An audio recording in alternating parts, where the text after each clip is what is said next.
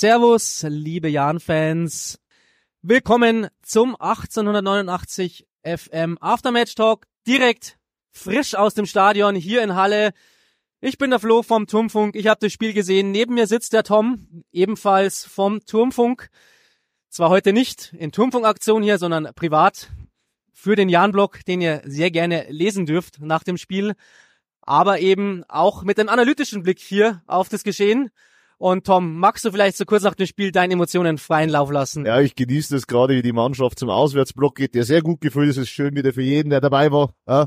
Und ansonsten habe ich, bin ich irgendwie bedient und irgendwie auch nicht. Also es war definitiv jetzt nicht schön anzuschauen heute, aber Sieg ist ein Sieg und den nehmen wir mit. Wann hatten wir das letzte Mal schon fünf Siege in Folge?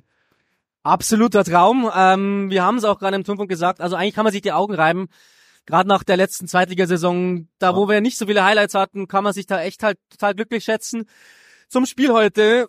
Mein also, Eindruck ist, wir haben immer in der ersten Halbzeit, ja, wir hören hier gerade die Halle-Fans, die so ein bisschen Unmut ausdrücken, ja. ja. Mischung zwischen Unmut, ja. Okay. Aber man hat, hat schon gesehen heute auch am Spiel, dass äh, wer hier heute die Spitzenmannschaft ist von der Tabelle, wer die Mannschaft ist, die in der Tabelle weiter hinten steht, weil der Jan, finde ich, auch in der ersten Halbzeit schon den Ton angegeben hat. Allerdings leider, wie ich finde, bisschen brotlos, wenig ertragreich. Also bis auf den Freistoß äh, in der gut zehnten Minute von Christian Fied, der an die Latte ging. Das war eine richtig gefährliche Situation. Und bis auf ähm, ja die Fastchance von Erik Hottmann gegen Ende der zweiten Halbzeit, äh, ersten Halbzeit, haben wir nicht so viel äh, entscheidende, zwingende Situationen gesehen vom Jan, äh, auch weil uns Halle gut äh, vom Tor weggehalten hat. Die haben gut verteidigt, die haben soweit ich es gesehen habe, in der Verteidigung auch eine Dreierkette gespielt, dann mit den Außen nochmal verstärkt, also teilweise fünf, fünf, sechs, sieben Mann hinten massiert gehabt. Und das hat uns halt in der, in der Mitte total gefehlt. Wir haben immer den Pass in die Mitte nicht angebracht. Wir haben die, die Zehnerposition auch kaum besetzt.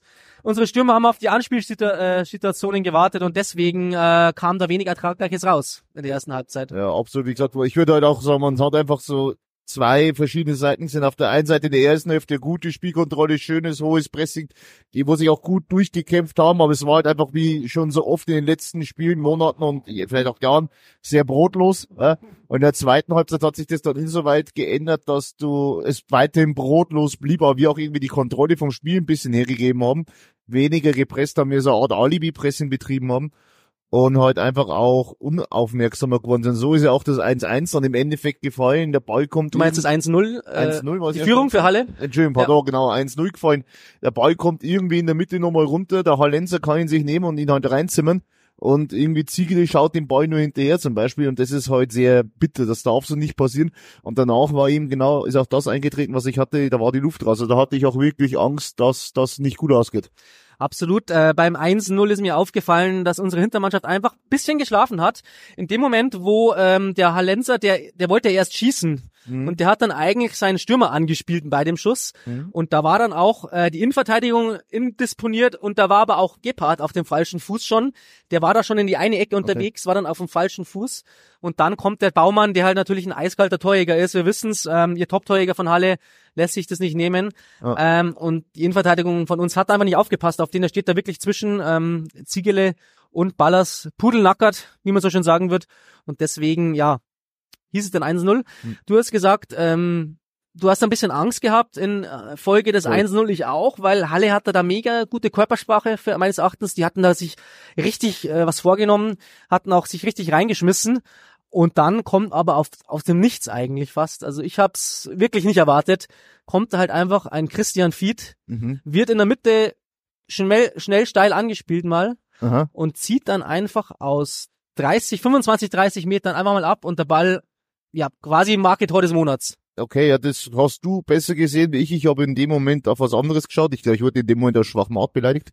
Ähm, ja, das, ich war auf jeden Fall etwas überrascht. Ich habe nur unseren Pressesprecher eben schreien hören und dann habe ich das gesehen und war dann sehr erleichtert. Hab, war zwar nicht ganz beruhigt, weil ich immer noch ziemlich Bauchweh hatte, weil wie gesagt, es war wirklich, also ich habe es erst verteidigen wollen, aber gesagt, Leute, kommt, es ist nur eine halbe Stunde, es wird schon, aber es war dann sehr, sehr blass. Ne? Und durch dieses 1-1 ist es dann schon wieder ruhiger geworden. Man hat immer nur das Gefühl gehabt, okay, der Jan will noch und der Jan kann auch. Bei Halle hatte man ja nie das Gefühl, dass die können. So, da ging einfach nicht mehr. Da waren ja haarsträubende Fehlpässe dabei. Also das 1-1 hat das Ganze dann, wie du schon sagst, sehr beruhigt. Da ich gesagt, mehr kann ich dazu nicht sagen, weil ich es nicht gesehen habe. Das 1-2 hingegen habe ich dann wieder gesehen. Das war dann recht schön über die rechte Seite. Dann kam eine Flanke, ich weiß bloß leider nicht mehr von wem. Eine schöne Flanke zu Elias Hut. Ich habe es euch immer gesagt. Und ja, das war ein wunderschöner Kopfball darf man auch noch Conny Faber loben, der die Vorlage gegeben Faber, hat. Ja. Ähm, schön am 16er Eck reingeflankt. Und aber bitteschön, was ist das für eine Geschichte mit Elias Huth, äh, der ja hier gespielt hat in Halle? Der wurde ausgepfiffen bei der Einwechslung. Ja. Also ich habe es ganz und deutlich, ganz klar ja. deutlich gehört. Ähm, muss man auch dazu sagen, du hast gerade gesagt, Schwachmat, wurdest du mir leid, wir sitzen ja, hier mitten in der in dem Haupttribüne in den Halle-Fans.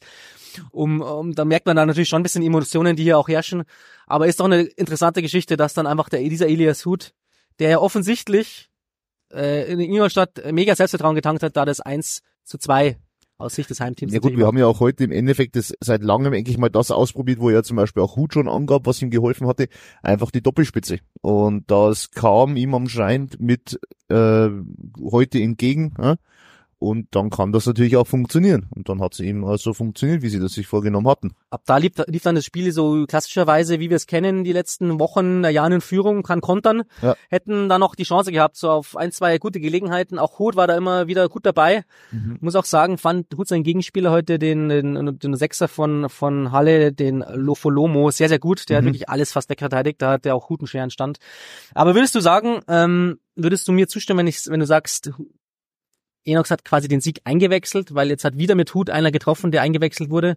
Das war ja gegen Ingolstadt auch ähnlich so. Da hat er eigentlich auch die eingewechselt, die dann letztendlich getroffen haben. Ob man das so sagen kann, weiß ich jetzt nicht, aber anscheinend hat er bei den Händchen, bei den Wechseln zumindest ein gutes Händchen. Das definitiv, das kann man so stehen lassen.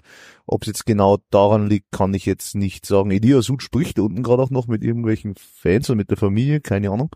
Aber wie gesagt, ähm, auf jeden Fall bewahrt er da ein, beweist er da ein sehr, sehr glückliches Händchen, was die Einwechslung angeht, der Joe. Das stimmt, ja. An sich auch, wie gesagt, Joe auch wieder sehr aktiv an der Seitenlinie und äh, etwas selten ist heute auch bis auch gelb kassiert, weil er sich hier wirklich aufgeführt hat wie ein Rumpelstilzchen. Also er war nicht zufrieden, muss auch fairerweise heute sagen, weil, weil ich es ja immer mal wieder erwähne und das kann man auch jetzt auch mal wieder sagen, ähm, der Schiedsrichter war heute gut. Also ich fand, er hat eine gute Arbeit geleistet, er hat nur manchmal unglücklich gewirkt, ja. Aber ansonsten war das auch eine gute Leistung. Nee, da stimme ich dir voll und ganz zu. Ich habe es auch im Turmfunk jetzt gesagt.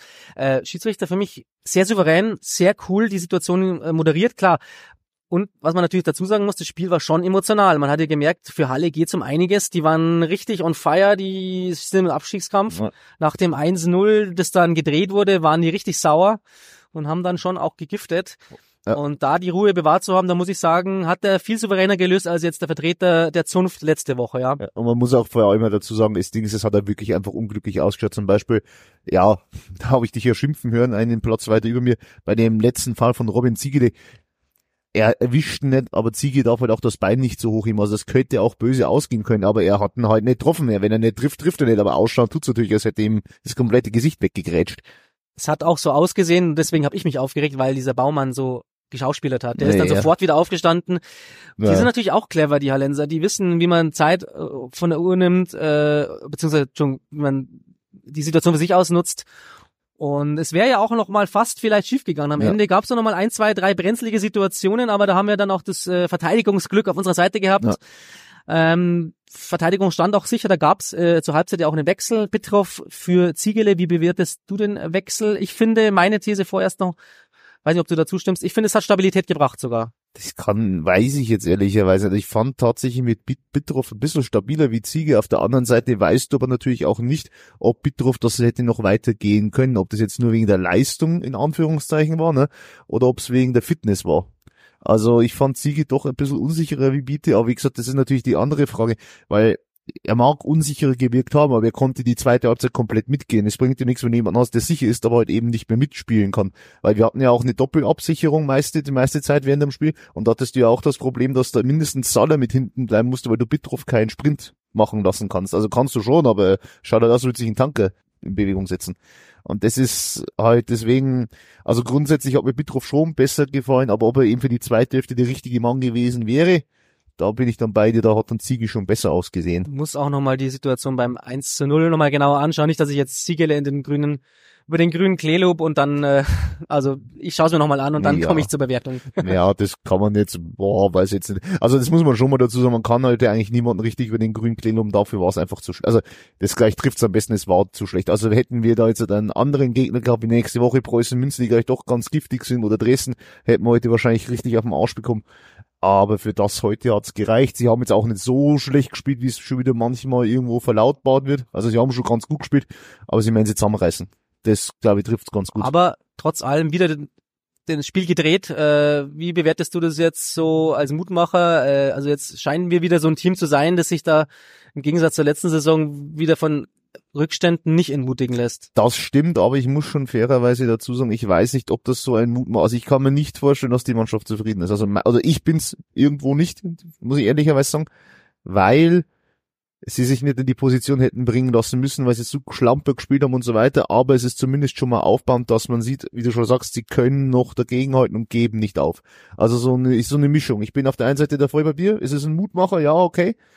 Aber man müsste sich auch gar nicht in diese Position bringen. Und da müssen sie definitiv dran arbeiten, meines Erachtens nach. Schönes Fazit äh, zum Schluss. Würde ich auch so unterschreiben. Es ist nicht alles Gold, was glänzt. Ja, aber wir stehen super da Ja. und ähm, ja, müssen die richtigen Schlüsse draus ziehen, weil natürlich jetzt nicht alles so top war, aber ich denke mal, Enox und die Jungs sind auch nicht zufrieden und werden ja nicht abheben. Wie soll man das so schön sagen? Ähm, das kannst du eigentlich ganz einfach sagen. Du hast gesagt, das richtige Fazit ziehen. Ähm, kurz und knackig gesagt, äh, einmal bringen wir nur durch den TÜV, aber dann müssen wir sich vielleicht ein neues kaufen. Ja? So nach dem Motto, also das bringen wir jetzt schon da durch, das passt schon, aber es muss definitiv, äh, darf nicht so weitergehen die nächsten Wochen. Also es muss stabiler werden, muss aggressiver werden, muss, äh, also nicht aggressiver, sondern halt zielstrebiger werden, muss offensiv besser werden. Ähm, es gibt einiges zu arbeiten, aber man kann schon auch mal sagen, hey, wir sind an der Position, wo wir sind. Da können wir auch zufrieden sein und müssen wir sie nicht verstecken. Dein Wort in das Teams Ohr. Damit soll es für uns heute hier gewesen sein. Wir hören uns demnächst wieder bei 1889 FM. Macht's es gut. Macht's Servus. gut. Servus. Salah war da schnell unterwegs und hat sich den Ball zu weit vorgelegt. Und dann geht's rucki zucki bei Halle. Aber schlecht abgeschlossen am Ende. Und wir, also der Jan, kann wieder nach vorne spielen mit Feed.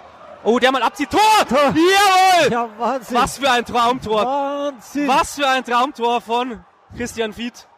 Wahnsinn, der hatte Wut. Der hatte Zug. Boah, aus dem Nichts.